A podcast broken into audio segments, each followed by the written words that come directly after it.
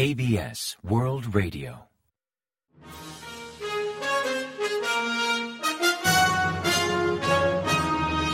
Informativo de KBS World Radio.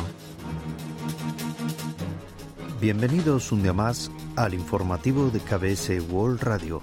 Les habla Javier Castañeda y tras el saludo les avanzamos los principales titulares del día 17 de noviembre.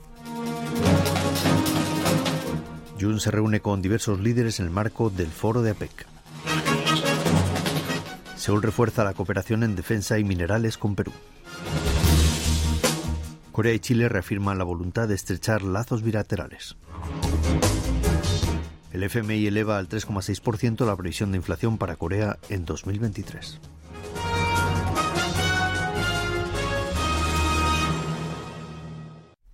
Tras el avance de titulares les ofrecemos las noticias.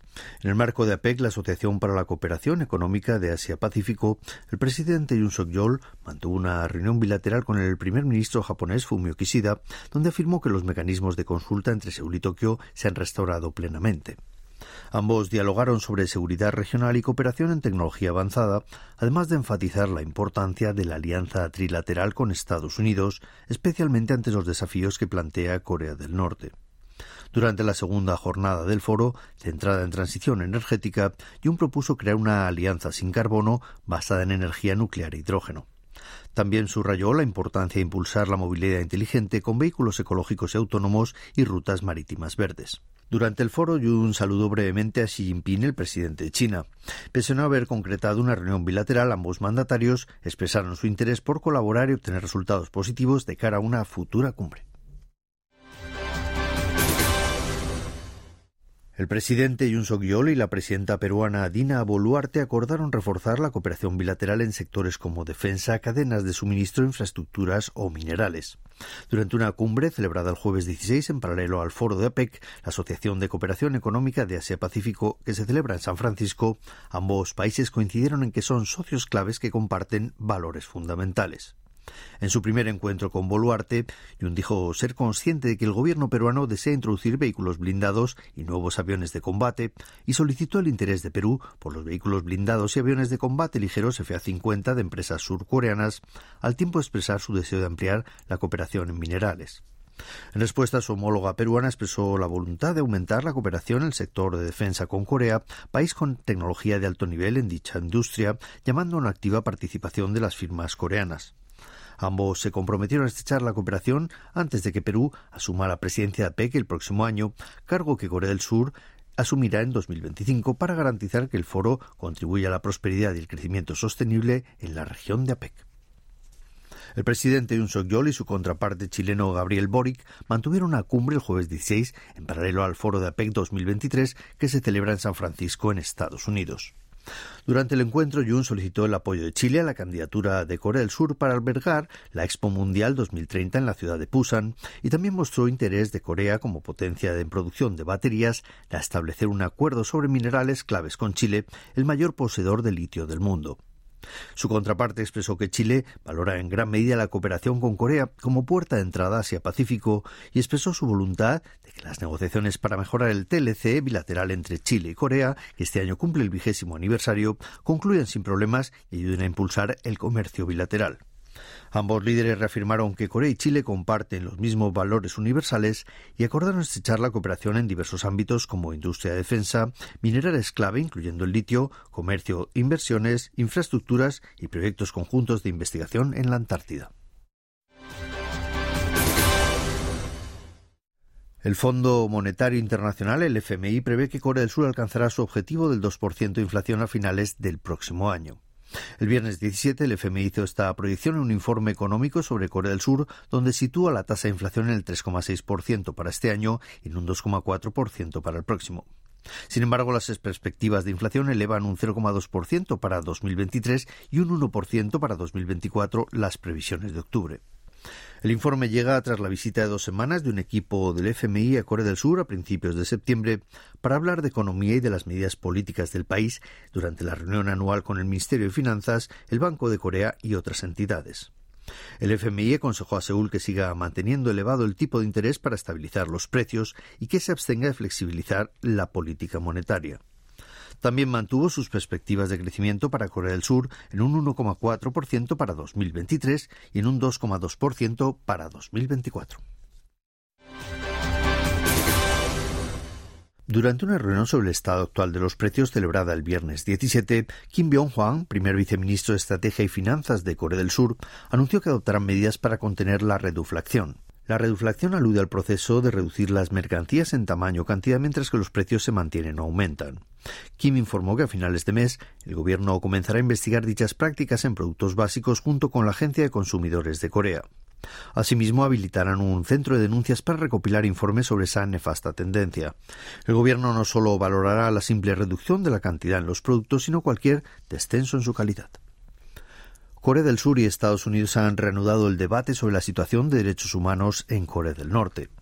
Según informó el Ministerio de Exteriores el día 16, Chung Yong-hee, a cargo de la Oficina del Régimen de Paz de la Península Coreana, y Julie Turner, enviada especial de Estados Unidos sobre derechos humanos para Corea del Norte, se encontraron el miércoles 15 en Bruselas para hablar de la coyuntura actual de la cuestión y definir estrategias bilaterales y multilaterales para mejorar los derechos humanos en Corea del Norte. También mostraron inquietud por si el régimen norcoreano está utilizando la respuesta al COVID-19 para controlar a sus habitantes y reforzar el control social, bloqueando el flujo de información externa, además de vulnerar derechos básicos. Destacaron que los campos de prisioneros políticos continúan perpetrando graves ataques contra los derechos humanos, mientras los detenidos están en pésimas condiciones y deben realizar trabajos forzados. Creada en 2016 durante la administración de Park Geun-hye, la reunión consultiva sobre derechos humanos en Corea del Norte ha celebrado tres encuentros hasta la fecha, dos en 2016 y uno en 2017. En cambio, durante la administración de Moon Jae-in fueron suspendidos. Su reanudación llega tras la asignación por parte de Estados Unidos de un representante especial para estas cuestiones por primera vez en seis años. John y Turner acordaron mantener un contacto regular y reunirse de nuevo durante el primer semestre de 2024. La Fiscalía ha solicitado cinco años de prisión y una multa de 500 millones de wones para Icheon, presidente de Samsung Electrónica, por una dudosa fusión de filiales y fraude contable para facilitar la transición del poder ejecutivo en la empresa. Durante la audiencia ante el Tribunal del Distrito Central de Seúl, celebrada el viernes 17, la Fiscalía señaló que con esos movimientos Lee erosionó el mercado de capitales para favorecer su posición en el grupo Samsung y obtener un beneficio económico directo. La Fiscalía le acusa de manipular el valor de mercado de Shale Industries, donde figura como accionista mayoritario, y propiciar una fusión perjudicial para Samsung City, que también afrenta cargos por haber inflado los activos de Samsung Biologics, filial de Shale Industries, mediante fraude contable estimado en 4 billones de wones. El Ministerio de Defensa anunció el viernes 17 que los restos de 25 soldados chinos caídos durante la Guerra de Corea serán repatriados a su país natal la próxima semana, siendo la décima vez que Seúl repite este gesto. La ceremonia de entrega tendrá lugar en el Aeropuerto Internacional de Incheon el próximo jueves 23 y correrá a cargo del Ministerio de Defensa surcoreano y del Ministerio de Asuntos de Veteranos de China. Desde que en 2014 ambos países firmaran un acuerdo de repatriación, Corea del Sur ha retornado a China los restos de 913 soldados caídos durante la guerra. Al respecto, el Ministerio de Defensa reafirmó su compromiso de seguir con la repatriación de restos de combatientes chinos hallados en Corea del Sur como gesto humanitario y de cooperación amistosa entre Corea del Sur y China. Y ahora pasamos a ofrecerles el pronóstico del tiempo. Para el sábado 18 se esperan temperaturas bajo cero en gran parte del país que caerán por debajo de lo habitual para esta época del año, mientras que fuertes vientos aumentarán la sensación de frío. La zona central y Gyeongsang registrarán cielos mayormente nublados, aunque serán nubes de evolución diurna. Tanto, Chola y la isla de Jeju mantendrán la nubosidad. Las temperaturas oscilarán entre menos 7 grados y 4 grados centígrados de mínima en la mañana y entre 5 y 12 grados de máxima por la tarde. Por último, la calidad del aire será buena en todo el territorio nacional. Y a continuación comentamos los resultados del parqué. El COSPI, el índice general de la bolsa surcoreana, cerró el viernes 17 y la semana a la baja al perder un 0,74% respecto al jueves y finalizar en 2.469,85 puntos. En tanto, el COSDAC, el parque automatizado, remitió un 1,49% hasta culminar en 799,06 unidades. Y en el mercado de divisas, la moneda surcoreana se mantuvo sin variaciones frente a la estadounidense hasta cotizar a 1.296,9 wones por dólar al cierre de operaciones.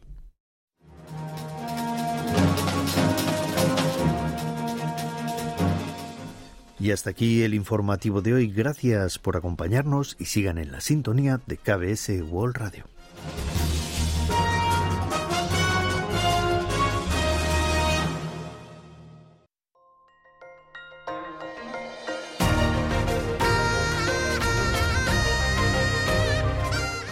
Acaban de escuchar el podcast de KBS World Radio. Hay muchos más contenidos en wall.kbs.co.kr barra Spanish. Gracias por seguir en sintonía. KBS World Radio.